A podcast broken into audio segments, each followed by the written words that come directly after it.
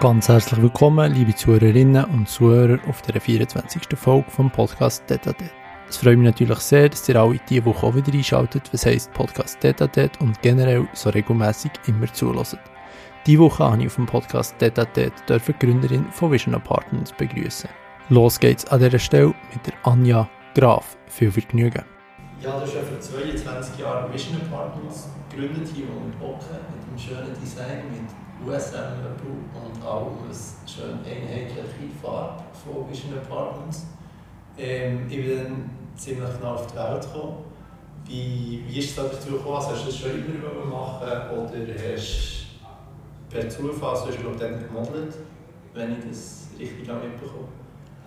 Ja, also das, äh, so haben Büros am Anfang nicht ausgesehen mit schönen, gleichmäßigen Farben, schön gestylt und so weiter.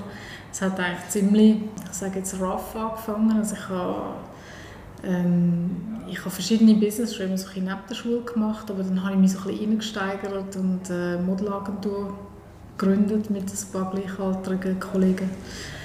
Und äh, leider ist dann das, äh, ja, das ist ein toughes Geschäft eigentlich und äh, das ist dann nicht so zum Fliegen gekommen. Ähm, bin aber dank dem dann in das Apartment-Business hineingerutscht, weil ich habe eigentlich Zimmer und Wohnungen für, für Models gesucht. Mhm. Ähm, habe dank dem oder wegen dem, sagen wir so, auch dann das Wirtschaftsgymnasium nicht fertig gemacht und habe mich dann wirklich voll äh, in das Unternehmertum gestürzt. Hast, hast du dann noch weiter gemodelt oder hast du mit dem direkt aufgehört und mit dem Unternehmertum angefangen? Ja, nein, mit dem Modeln habe ich schon lange aufgehört. Also das habe ich, ich habe nur mal anfänglich so ein paar Hairshows und so gemacht. Also ich bin auch nicht so groß, dass ich jetzt da können international mhm. durchstarten ähm, aber ich habe dann auch, wo das mit der Vision, also das ist eben so ein meine Vision gewesen, nachdem ich gemerkt habe, das Modelbusiness, das äh, ist irgendwo gehöre ich da doch nicht ganz rein, also vor allem auch ja, das ist dann auch schnell mal mit Escort und so Sachen verbunden, dort wo man wirklich Geld verdient. Und äh, eben darum, als ich dann die Vision gegründet habe, habe ich dann ziemlich schnell auch mit dem Agenturgeschäft aufgehört. Mhm. Du sprichst den Namen an, also Vision Apartments. Vision für die Zukunft oder wie bist du auf den Namen gekommen? Ja, wie gesagt, ich habe, ich, also man muss sich das vorstellen, ich war irgendwie 18, gewesen, habe gerade das Wirtschaftsgymnasium geschmissen, gehabt, bin ein bisschen auf London, ähm, bin äh, dann zurückgekommen und irgendwie habe ich wie eine, also irgendwie bin ich dann eben in die Zimmervermietung hineingerutscht und das hat mir dann extrem Spaß gemacht, weil es, äh, es ist endlich mal etwas, das funktioniert hat. Und darum, als ich dann die Firma gegründet habe, speziell für die Vermietung von so Zimmern und Apartments, äh, habe ich sie Vision getauft, weil das ist wirklich meine Vision, also respektive meine Vision. Mhm. Zeichnet, zeichnet das auch heute noch die Apartments aus oder hat das weniger mehr damit zu tun? Doch, auf jeden Fall. Also der Name ist bezeichnend für uns, immer noch, weil äh, wir, wir, wir sind wirklich nicht irgendwie McDonalds und gehen jetzt mit der gleichen Farbe 20 Jahre weiter, mhm. sondern eigentlich jedes Haus, jedes, äh, jedes Style, das wir machen, ist wieder neu kreiert. Und darum denke ich, ist der Name wirklich passend. Ja. Mhm. Du hast mit, mit 18 hast gesagt, hast das Wirtschaftsgymnasium abgebrochen. Mit 15 bist du ja bist ja glaube ausgezogen. Mhm. Wie, wie kommt es so früh so selbstständig? Also die meisten sehen das glaube nicht in diesem Alter. Ja, ich weiß nicht, also ich habe irgendwie so schon immer gedacht, äh, ich ich, äh, ich habe immer schon gedacht, irgendwie mit 35 ist man steinalt und mit 30 äh, ja, also, oder besser gesagt, mit 30 ist man steinalt und mit 35 stirbt man. Also, das war irgendwie meine Idee vom Leben, als ich 15 war. Und ich habe einfach immer, äh, ich, es hat immer etwas müssen gehen. Ich habe nicht, ich meine, das Wirtschaftsgym war auch cool, gewesen, aber ich habe das Gefühl, ich vergeude da meine Zeit. Das war für mich wie Ferien in der Schule. Nicht, weil ich so besonders gut war, sondern einfach, weil ich dort können, äh, ja, ich bin nicht schlecht in der Schule, aber also vor allem für uns so wenig Energie, wie ich dort reingesteckt habe, bin ich eigentlich wahrscheinlich noch gut gewesen. Ähm, aber äh, es ist für mich in der Schule wirklich so ein bisschen Ferien. Ich konnte, ähm, ich konnte meinem Konzept nachgehen. Ich habe eigentlich gar nicht groß zugelassen, was die Lehrer gesagt haben, sondern ich habe dann einfach wirklich über meine Visionen da gesponnen. Ein bisschen darüber nachgedacht. Ja, genau. Und äh, ich, ich weiß nicht, ich habe einfach alles bei mir müssen immer wieder einen neuen Horizont kommen. Und ich glaube, als Unternehmerin habe ich auch den richtigen Weg gefunden, weil ich glaube, ähm, erfolgreiche Unternehmungen, die zeichnen sich ja auch aus, dass sie sich immer wieder neu erfinden, oder?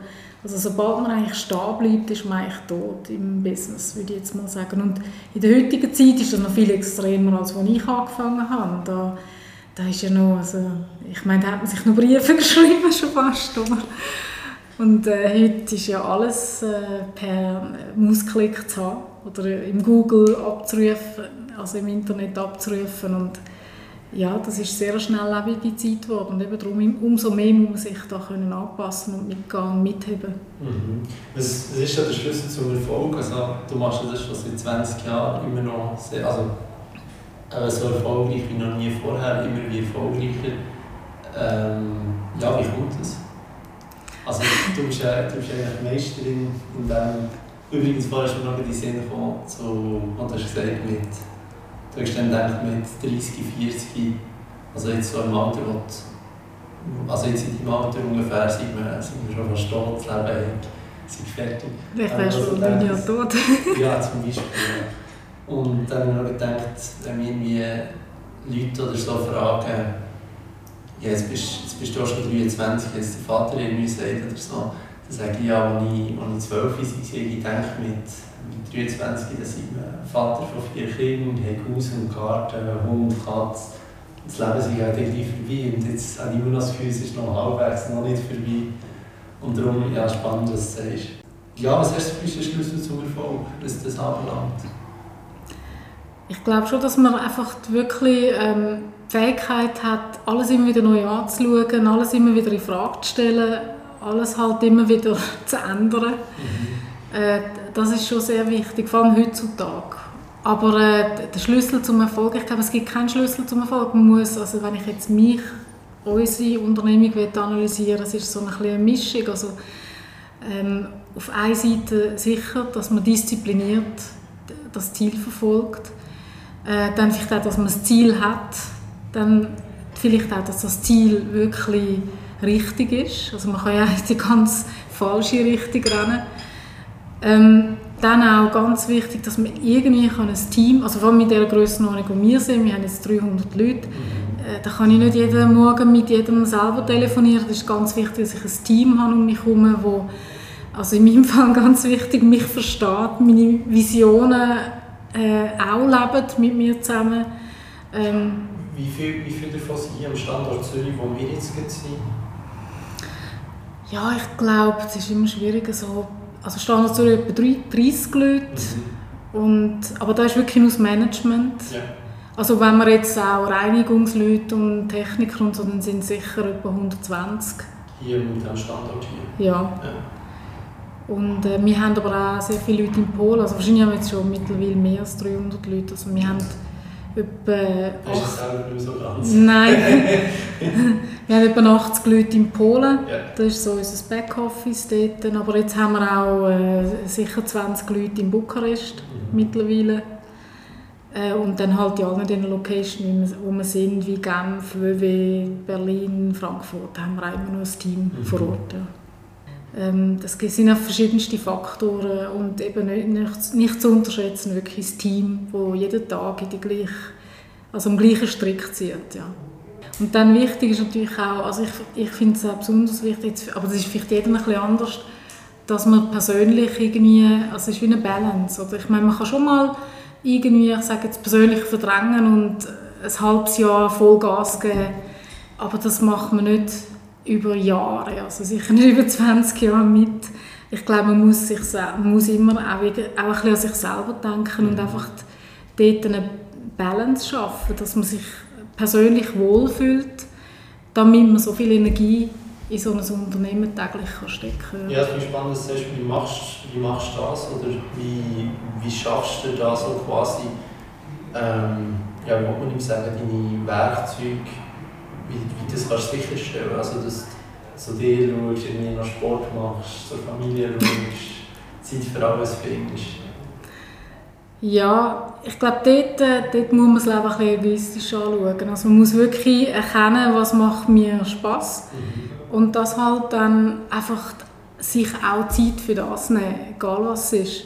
Ich glaube, wichtig ist, dass man sich dann auch dort nicht noch unter Druck setzt oder, und sagt, oh, jetzt muss ich, jetzt muss ich noch dreimal in der Woche ins Fitnesscenter und dann muss ich noch äh, sonst noch der Mutter schauen und äh, ich, ich, als, als gute Mutter sollte ich dann vielleicht selber noch kochen mal für die Kinder. Also, also ich glaube, dort muss man halt einfach dann sagen, hören die Leute, da ist irgendwo sind da meine Grenzen und ähm, ich, äh, also klar, für das Wichtigste schon schauen, gerade wenn man Kind hat und so, aber dass man nicht sich dort äh, auffressen lässt. Oder irgendwie auch, gerade wenn man Kinder hat und man vielleicht dann nicht so oft sieht wie vielleicht äh, normale Mütter, dass man nicht ein schlechtes Gewissen bekommt. Oder ja, das, das ist schon normal, aber ja.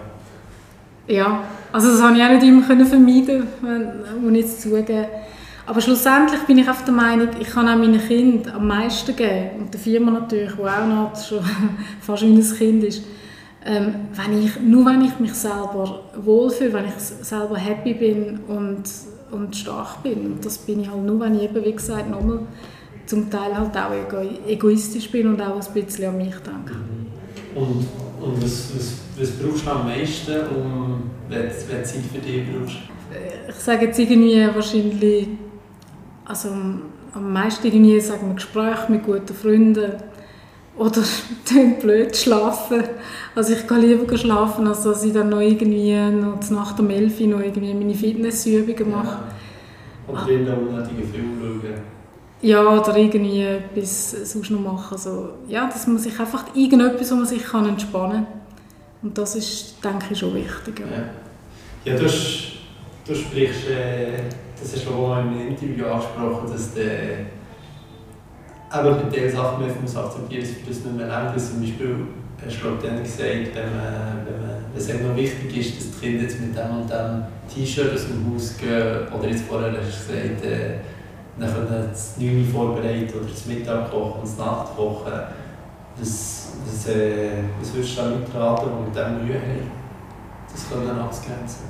Ja, ich denke, das ist gerade für Frauen ein ganz schwieriges Thema. Und es ist natürlich auch so, man wird dann auch verglichen und zum Teil halt auch, oder? Man, ich sage jetzt, man, man, man bricht ja aus, aus dem Klischee oder aus dem, dem aus, was die Norm von einem irgendwie verlangt. Und das ist ja auch nicht so, dass dann die anderen sagen, ah ja, super, schau, sie bricht jetzt aus, sondern sie haben dann eher Tendenz zu sagen, ja, hast du jetzt gesehen wieder, äh, jetzt hat er doch wieder ein dreckiges T-Shirt da gehabt im Geburtstagsfestchen und so.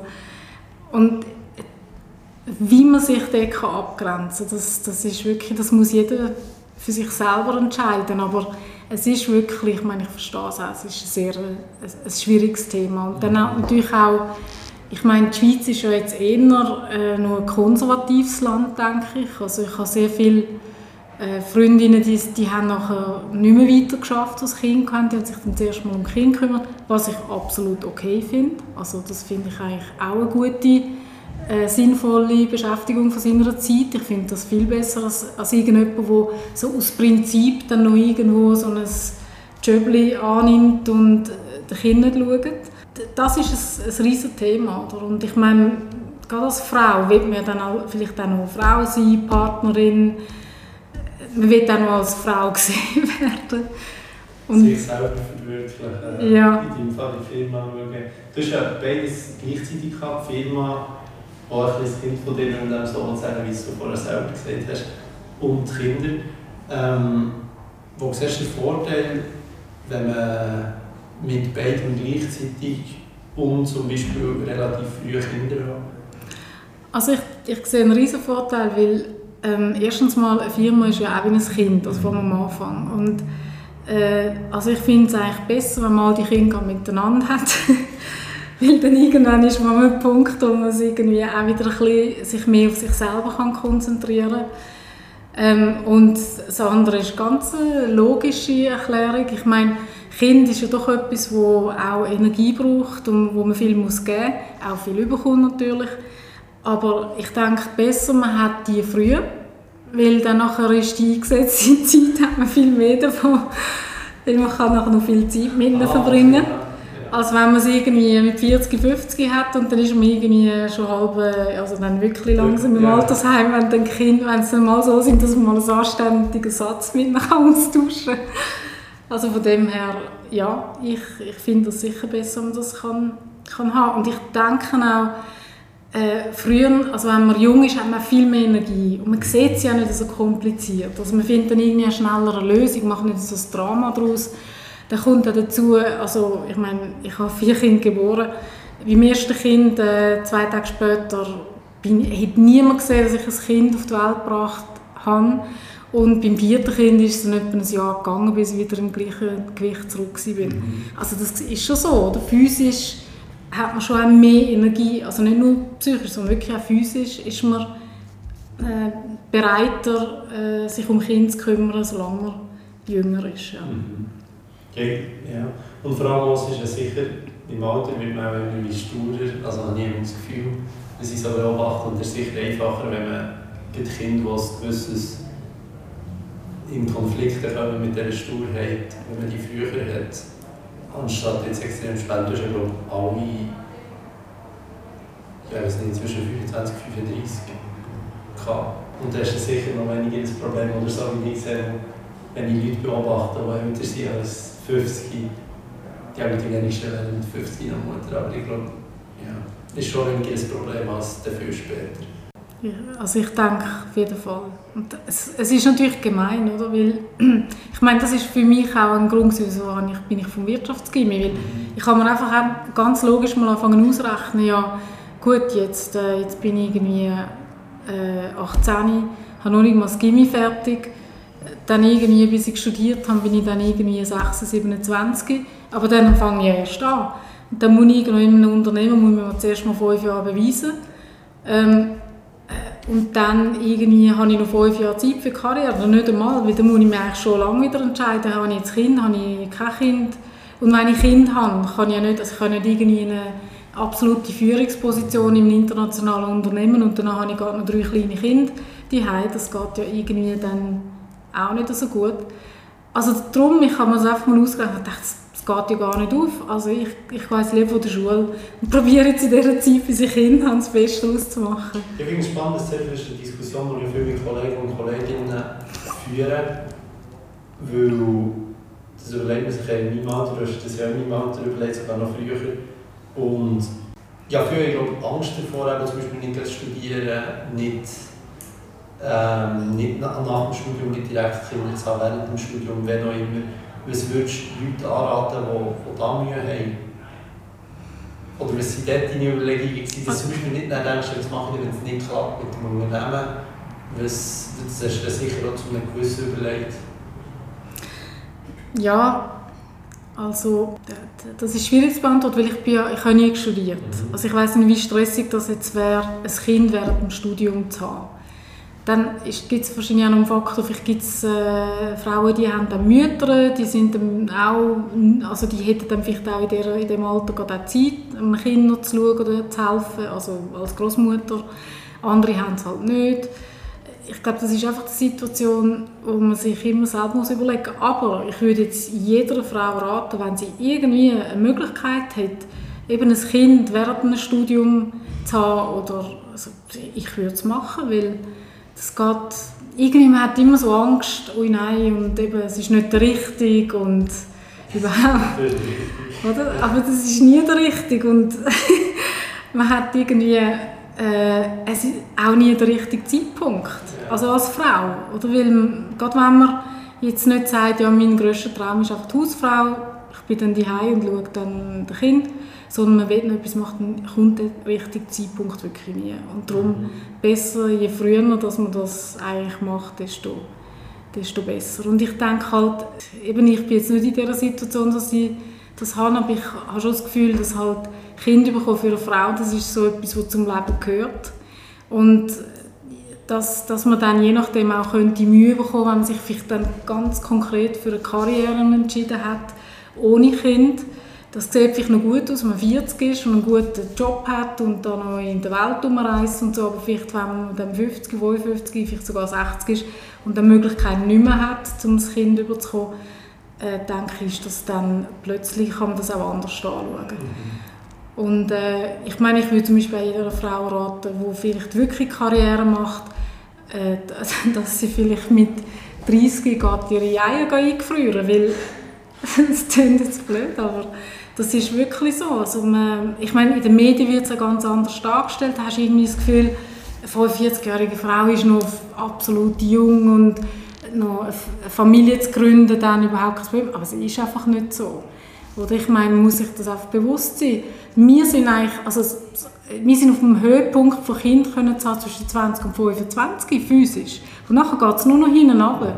Und auch mit den heutigen Umweltbelastungen und so weiter gibt es auch viele 30-Jährige, die dann selbst Mühe haben, Kinder überzukommen. Und ich glaube, das sollte man von Anfang an so gescheit sein und äh, das einfach dann, wenn man noch einigermaßen unbelastet ist, nenne ich mal, äh, das vielleicht äh, vorsorgen. Ja.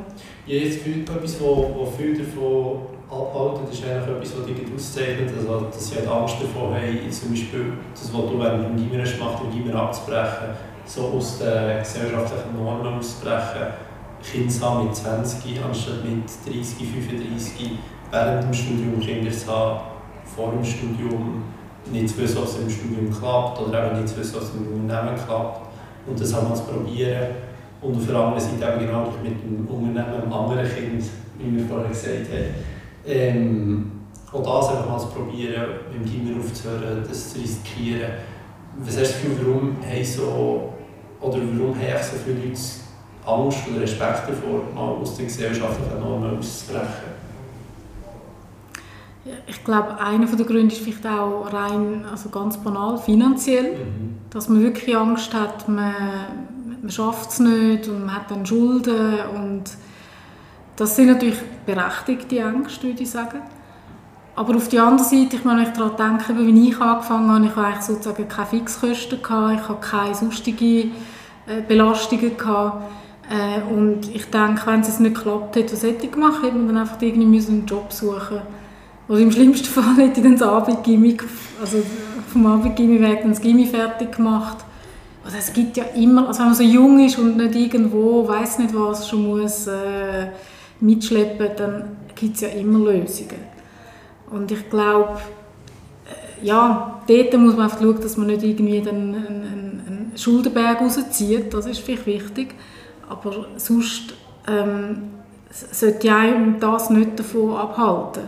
Aber ich glaube, es gibt dann auch halt andere Gründe, oder, dass man einfach dann will, seine Eltern nicht enttäuschen oder äh, Angst machen. Oder? Ich meine, es ist ja schon so, wenn dann das Kind plötzlich oder eben die Tochter dann plötzlich einen ganz anderen Weg geht, dass man dann vielleicht äh, als Eltern da ja, sich, sich das erstmal nicht vorgestellt hat und, und zweitens dann wirklich auch, man will vielleicht das Beste fürs Kind, dann äh, da ein Problem damit hat und das dann dem Kind äh, offensichtlich oder auch unterschwellig dann probiert äh, mitzugeben, mhm.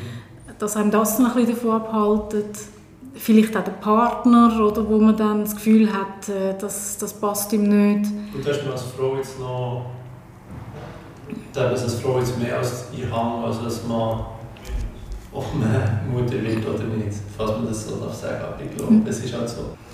Und ja, mit Eltern definitiv, das, ist eigentlich das, das prägt vermutlich jede, jede äh, der Zeit der Eltern wie das, das Modell vom Leben gelebt wird.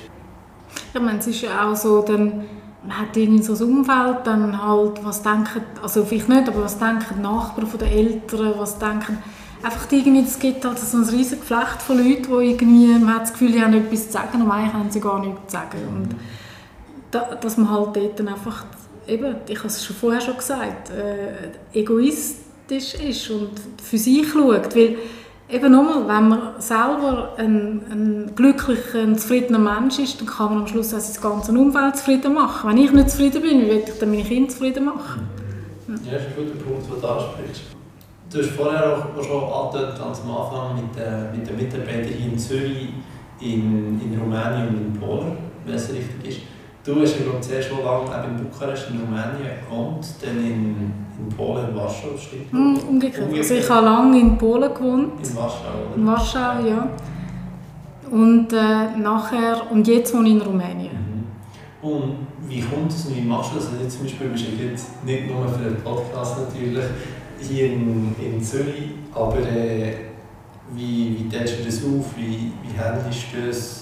Wie, wie laufen Projekte in den jeweiligen Städten? Ja, also das ist natürlich zum Teil schon ein bisschen stressig, aber äh, es, es läuft eigentlich so, also vielleicht zuerst mal mit den Kindern, die wohnen mit meinem Ex-Partner hier in Zürich, also nicht alle, meine eine Tochter studiert in London und die anderen sind da. Und dann ist es eigentlich wie so ein umgetrüllte Verhältnis. Äh, ich bin am Wochenende am jedes zweite Wochenende da. Also ich meine, die haben ja viel Ferien und dann kommen sie zu mir und manchmal kommen sie auch Wochenende zu mir. Aber dann tue ich es halt verbinden, oder? ich bin am Wochenende und dann Montag, Dienstag ich dann auch Business Meetings und dann fliege ich wieder ab auf Rumänien, wo ich mit meinem Partner lebe. Und ähm, gehe dann auch von dort, äh, eben zum Beispiel letzte Woche bin ich in London gewesen, oder jetzt äh, morgen gehe ich auf Deutschland. Ähm, es gibt sonst halt noch viel so ähm, Destination, wo ich muss gehen muss. So muss ich es halt gut einteilen. Mhm. Man macht natürlich heutzutage, also ich mache sehr gerne Meetings am Telefon, nicht jetzt unbedingt am, am Videophone, weil da muss ich schon angelegt sein und gestrählt und putzt. Also von dem her äh, lieber ist mir, Videophone, äh, ist mir das Telefon das ganze ja, Mal fast lieber. Ja, genau. Und äh, dann eben die, ich, ich bin noch nie ein Typ, der die Meetings geliebt hat, die machen mich eher nervös. Also je mehr Leute in einem Meetingzimmer sitzen, desto mehr habe ich das Gefühl, kommt man nicht zum Punkt.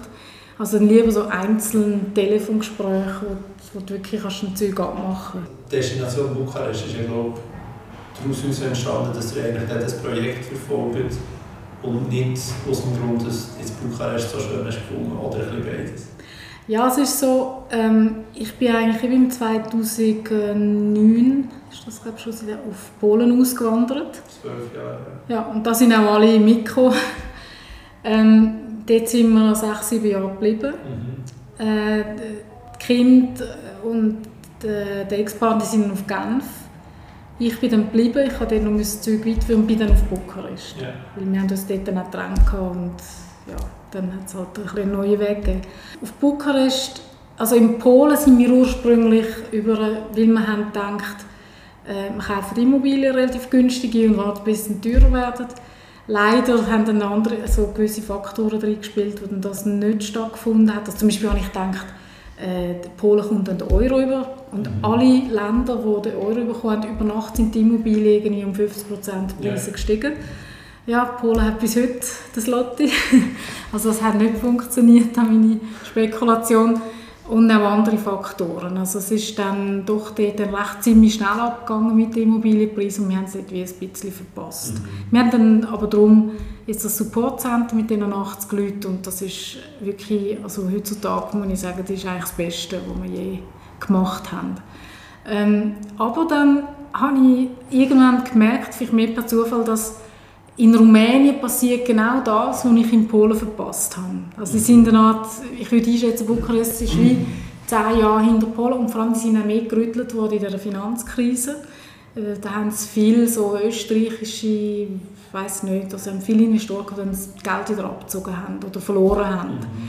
Also das heißt, die Immobilienpreise jetzt vor zwei, drei Jahren sind tiefer gewesen, als dazu mal vor der also in der Krise, die wir 2007, 2008, 2009 hatten.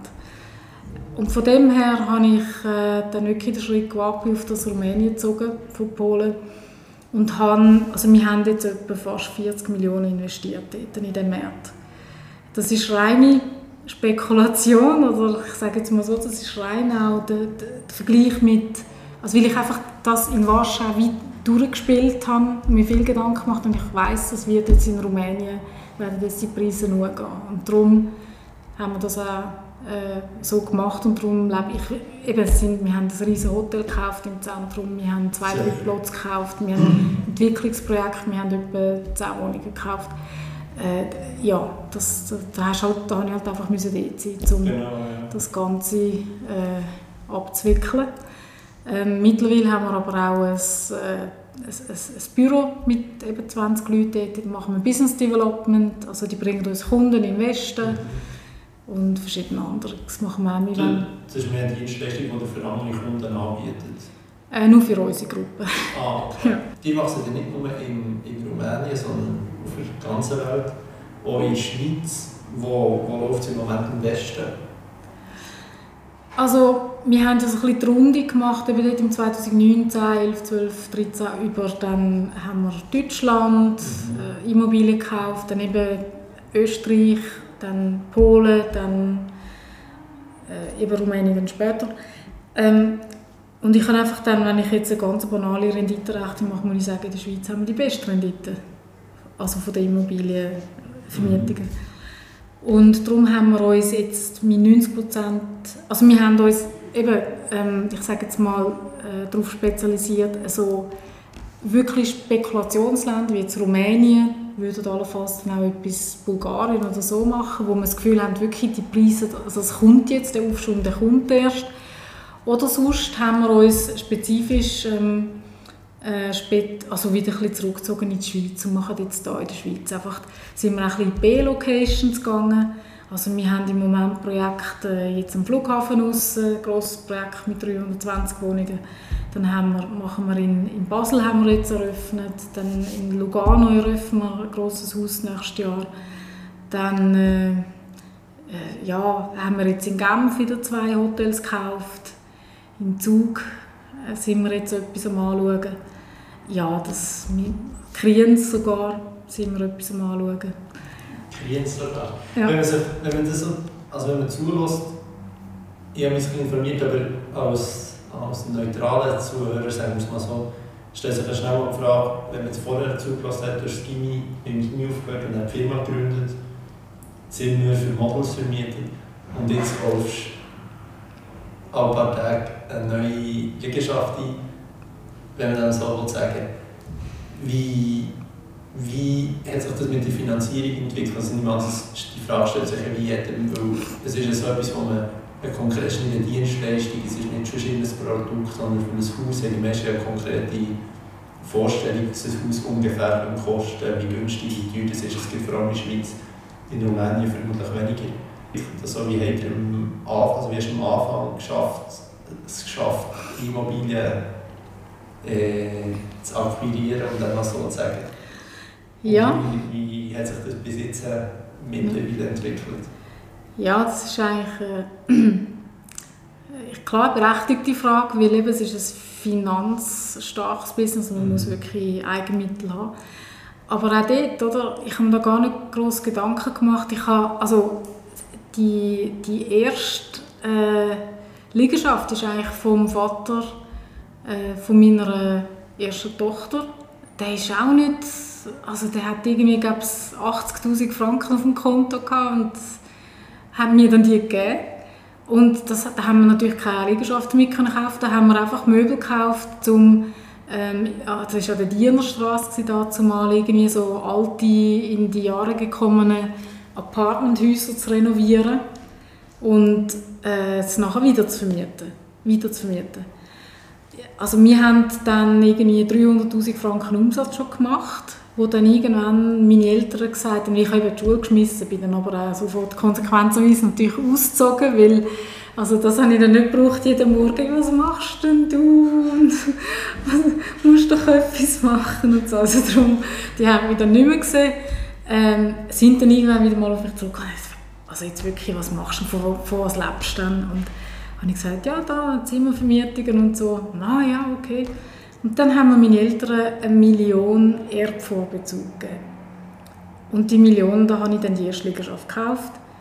Und ähm, ich muss dazu wirklich sagen, ich bin einfach in der richtigen Branche gewesen, weil äh, es gibt Liegenschaften, die haben wir vor 20 Jahren haben wir vor, für 2 Millionen oder 2,2 Millionen, ich weiß es noch, gekauft, dann vielleicht für 700'000 renoviert und jetzt äh, wir es weiterverkaufen für 23 Millionen. Also ich meine, ich will jetzt nicht gerade sagen, in, in, im Immobilienbusiness, also da, da hat jetzt jeder Double irgendwie Geld gemacht. Aber es ist schon so, es ist in die richtige Richtung gegangen und wir haben zum richtigen Zeitpunkt angefangen gehabt. Und darum muss ich wirklich sagen, die, also wir haben keine externen Investoren in dieser Firma. Wir, das hat sich alles eigentlich aus dem ersten Umsatz und aus dieser ersten Million hat sich das eigentlich entwickelt, was wir heute haben. Ja.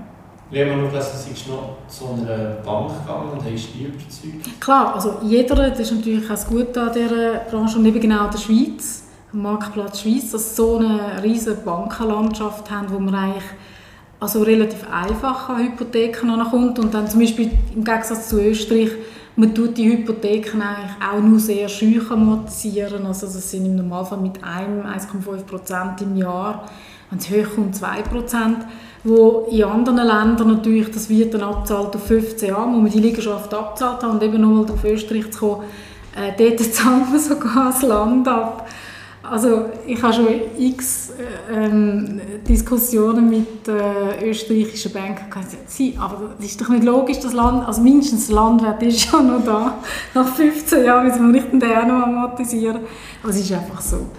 Und die Schweiz ist ganz anders. Man, kauft eigentlich eine Liegenschaft, ist eigentlich üblich, dass dort schon Hypothek drauf ist. Klar, die wird abgelöst und tut man seine eigene drauf, aber eigentlich auf dem ganzen Immobilienbestand Schweiz hat es irgendwelche Hypotheken, das ist ganz normal. Und eben jetzt zurück zu deiner Frage wegen dieser Bank. Ja, ich bin damit, als ich die erste Immobilie kaufen bin ich auf zehn Banken und äh, neun davon haben schon abgesagt. Eben aus zwei bin ich irgendwie brüllend rausgelaufen, weil weil dann auch, ja, es ist fast, ich bin fast ausgelacht worden, oder? und äh, ich muss, also wie ich dann drauf komme, dass ich jetzt da Hypothek bekomme und überhaupt. Und dann eine Bank, aber man braucht ja auch immer nur jemanden im Leben, es ist halt so, hat dann zugesagt und so hat eigentlich wirklich auch von dieser Seite her der Erfolg, also man hat es natürlich dann können beschleunigen weil so äh, äh, kann man eigentlich fünfmal schneller wachsen. Mhm. Und die ganzen, die Geld gelernt haben, die haben jetzt sicher alles wieder zurückgezahlt bekommen. Und sie dankbar sind sie das Investment in die eingegangen. Eben, es hat eigentlich gar niemand gehabt, der mir Geld ausgelehnt hat. Das sind einfach nur immer Hypotheken von ja, Banken. Ja, die haben sie in dem Fall. Aha, das war ein Erbvorbezug. Ah ja, der hat sich das, der hat sich das auch geklärt. Ja. Sie haben dann irgendwann mal gefunden, die Prozent von der Firma, ich gesagt, ja, also Prozent von der Firma, das war ein Erbvorbezug. Das läuft nicht wie bei, bei Höhle der Löwen? Nein, also zum Glück nicht. Ich habe eigentlich selber nie Investoren gebraucht. Ja, ja was ja, was ja sehr schön ist, wenn es geht. Ja, also muss vielleicht noch sagen, vielleicht auch noch zum Thema Erfolg. Äh, in der Modelagentur waren wir vier Partner. Mhm. Und das ist wirklich das erste, was ich mir geschworen habe, wenn ich wieder mal ein Geschäft mache, das mache ich allein. Man hat immer das Gefühl, man braucht x Leute für irgendetwas, aber äh, das, wirklich, das kann schon passen. Und wenn es dann passt, ist es wahrscheinlich eine super Kombination, aber wenn man äh, schlussendlich einfach, weil man irgendwie sich selber nicht getraut, jetzt selbstständig zu werden und die zwei besten Kollegen auch noch mitnimmt, ich glaube, das ist nicht der richtige Weg. Also das ist dann eher irgendwann dann zum Scheitern verurteilt. Ja. Anstatt dass, äh, dass der Ziel, zielführend ist. Ja. Ja. Also lieber all-in allein, anstatt, wenn man ein bisschen Angst hat, Verantwortung ein bisschen teilen und dann irgendwelche Leute mitnehmen der Spiel. Ja, also ich meine, es ist auch immer etwas anderes, wenn man jetzt sagt, gut, ich mache die Firma, ich übernehme die Verantwortung, ich bringe das meiste und ich habe halt 70 Prozent und dann gebe ich halt noch irgendwie jemanden, wo, wo ich doch noch an Bord holen gebe ich auch noch Prozent ab. Das ist schon okay und das ist auch absolut üblich, vor allem bei Startups. Aber dass man sagt, wir sind vier Partner und alle haben irgendwie gleich viel Anteil, dann erwarten wir alle gleich, bringen gleich viel, alle können gleich viel und das ist einfach nicht realistisch. Oder man, es, wird, es tut sich dann schnell ausspiegeln, dass irgendwie zwei äh, ziehen die Karren und die anderen nicht so und dann gibt es sofort dann irgendwann mal ein Kretz. Ja. Also kein Höhle Oder mal nur so ganz... So, aber das sehen wir ja viel bei Höhle der Löwen. Und das sind ja, ja viele dann äh, eine, ich meine, ich muss sagen, das ist auch etwas anderes, wenn es jetzt ein ETH-Spin-Off ist und man hat mit, denen, mit einer Gruppe Leute schon jahrelang zusammengearbeitet und man hat wirklich die gleichen Ideen entwickelt und kennt sich. Das ist etwas anderes, wenn man sagt, ich will selbstständig werden und danach muss auch noch mitmachen, weil ich will es einfach nicht allein machen. Ja, klar. Und so kommt es, dass man seit über 22 Jahren alleinige Besitzerin ist von so einem Unternehmen, das doch extrem gross ist mittlerweile. Die Konkurrenten von euch sind ja teilweise wirklich Unternehmen wie Airbnb, Booking.com, ich weiß nicht bis zu welchem Grad, weil die bieten ja weniger Übernachtungen für nur eine Nacht, sondern mehr über eine längere Periode. Über Ja. eine längere Periode. Ja. Aber wie besteht ihr gegen Unternehmen, die gleich nochmal grösser sind? Also äh, das ist irgendein Irrtum, dass es Konkurrenten sind von uns, sondern das ist, sind Zulieferer von uns. Mhm. Also wir haben selber unsere Apartments auf Booking und auf äh, Airbnb. Wir probieren natürlich äh, zu vermieten über unsere eigene Plattform, weil das ist gratis. Oder über billigere Kanäle. Oder wie bei Booking gebe ich 17% ab.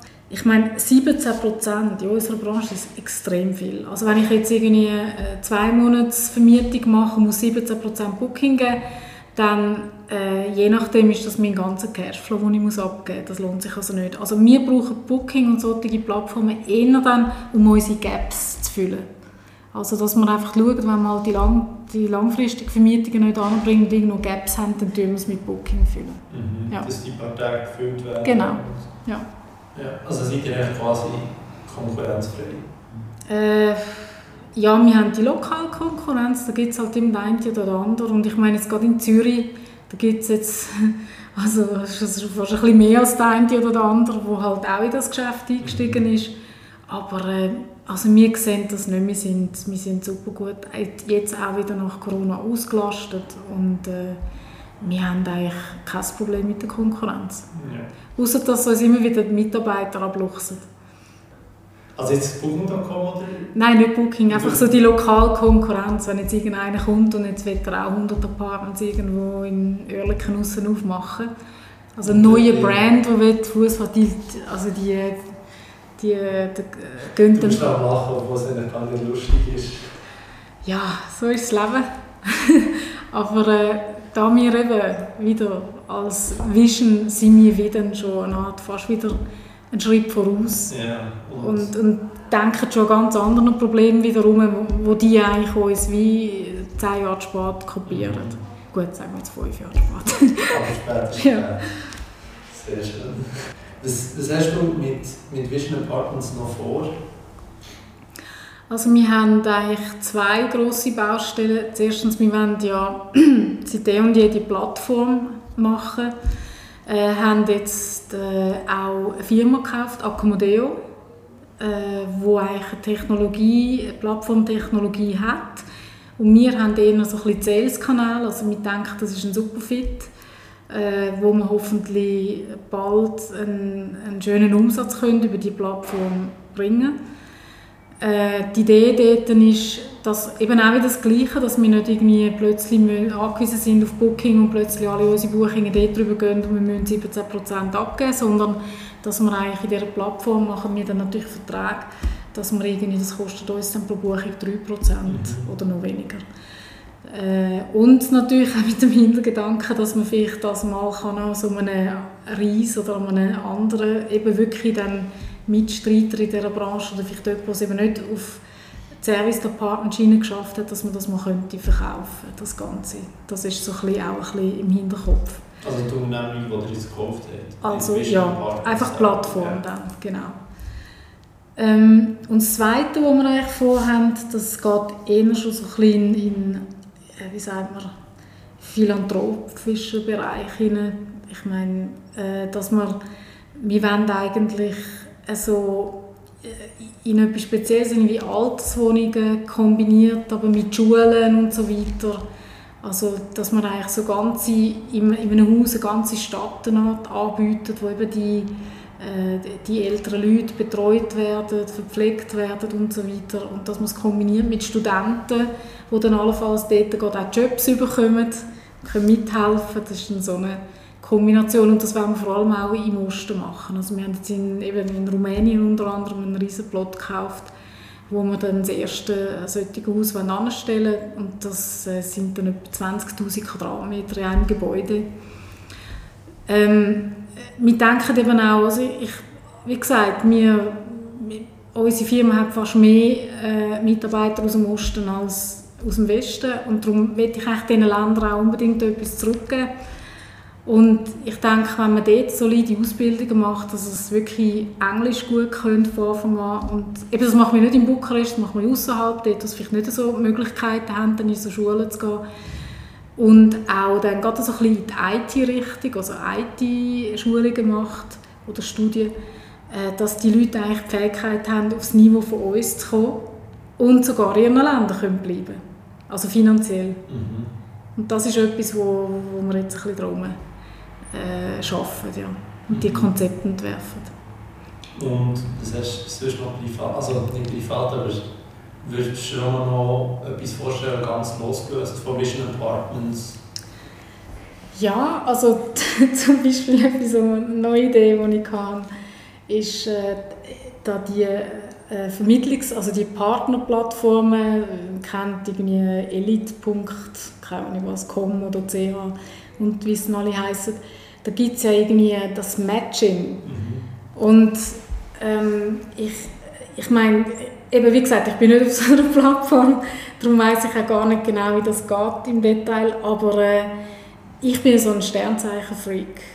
Und ich habe einfach das Gefühl, man sollte so eine Plattform machen mit dem Matching, wo man die, die Horoskope miteinander vergleicht, weil ich bin der voller Überzeugung und auch aus meiner, ich sage jetzt aus meiner History, oder dass, dass man dort äh, entweder zueinander passt oder nicht, das kann man im Horoskop eigentlich sehen. Also es ist eigentlich auch kein Rocket Science, das ist eigentlich, liegt wie auf der Hand, wenn man sich mit dem Thema beschäftigt. Und das wäre etwas, was ich jetzt zwischen gerne machen so eine Plattform mit Astrologie-Matching. Ja. Astro-Match bei, bei Anja Graf. ja, das wäre natürlich ganz etwas anderes. Ja, aber das hast du ja gefragt. ja, das ist, das ist, eine Frage, das war meine Frage und ich habe eine Antwort bekommen. Aber hast du einen konkreten Plan, dass du es wirklich um, umsetzen demnächst? Also, falls jemand zulässt, was sich in diesem Bereich interessiert, kann sich gleich bei Anja Graf auf einer Plattform registrieren? Oder? Äh, ja, ich glaube, zuerst muss man mal die Algorithmen dann anbringen, oder? Um natürlich, dass das dann auch funktioniert. Ja. Nicht, dass also, mit dem, mit, mit dem Krebs. Mit dem Krebs zusammenkommt, ja, das ist ganz schlechte ja. Und, und dann bist du noch schuld. ja, genau. Ja, also es sollten dann schon die Richtigen äh, sich dort finden. Ja, also ich glaube, das, das ist auch nicht etwas, das kann man jetzt nicht schnell programmieren und dann ist es da, sondern es braucht wirklich sehr viel Hintergrundarbeit auch. Mhm. Ja. Aber das ist einfach das Projekt. Weitere Folgen mit, mit Höhle der Löwen gibt es nicht, oder?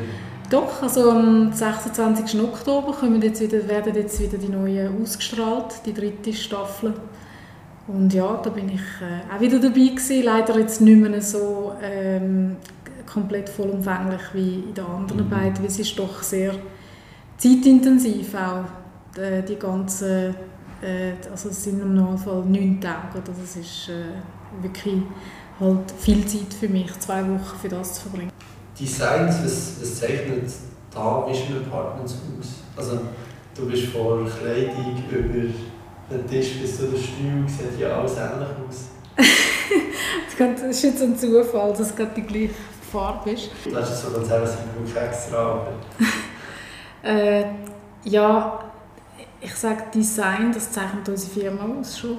Das ist, ich meine, ich reise viel und ich, ich lerne auch viel wirklich Kulturen kennen oder wo es dann wieder neue Patterns gibt oder neue Farbkombinationen, wo man sich wirklich noch nie gesehen Und ich kopiere viel, tue das dann meinen Designerinnen, also meinen Architektinnen einspeisen und die machen dann meistens die craziesten äh, Konzepte daraus. Also wir, da gibt es bei uns wirklich irgendwie keine Grenzen.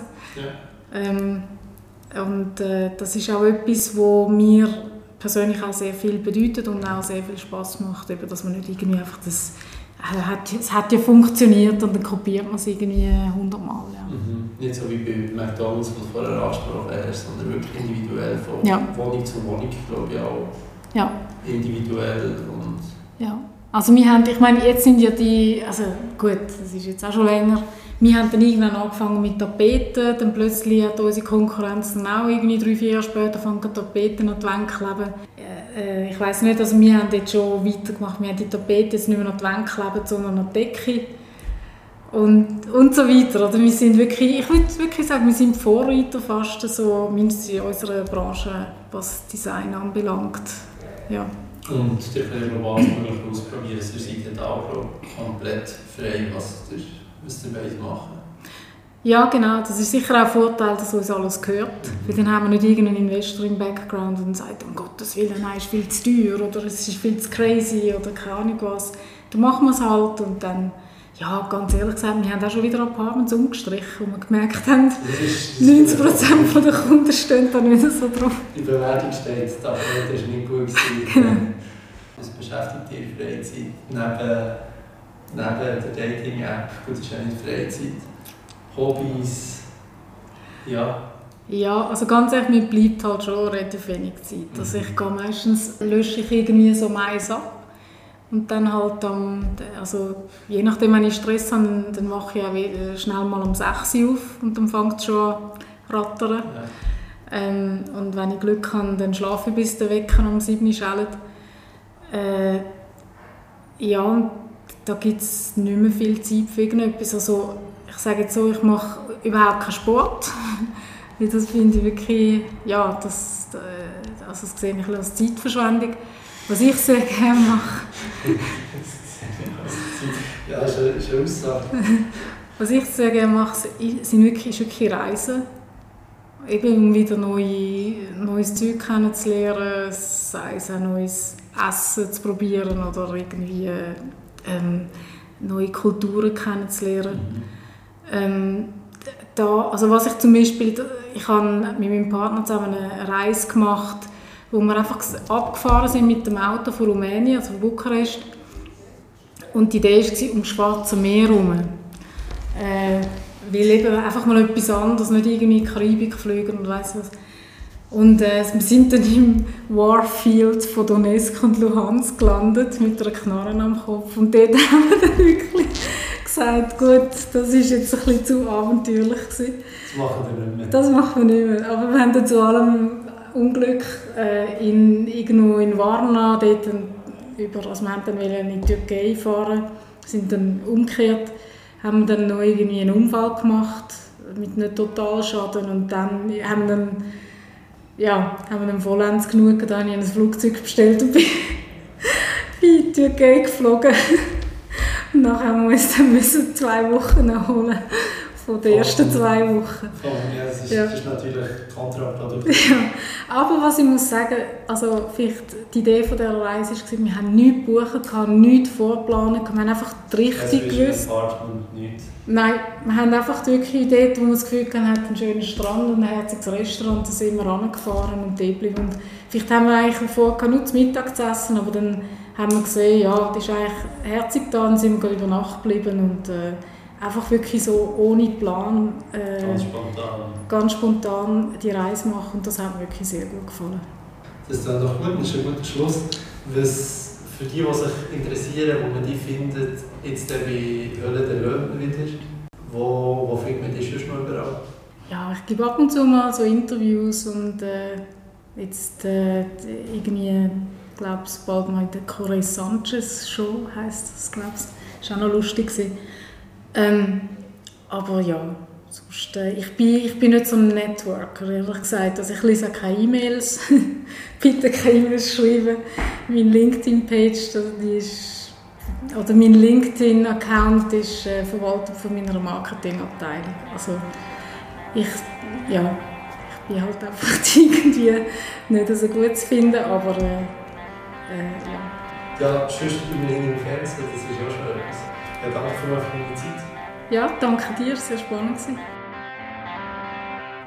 Hoffentlich habt auch ihr, liebe Zuhörerinnen und Zuhörer, die 24. Folge vom Podcast Detatet spannend gefunden und einiges können lernen. Wenn ihr gefunden dass das der Fall war, dann gebt mir doch gerne eine gute Bewertung oder schreibt mir direkt eine Nachricht, wie ihr den Podcast habt gefunden.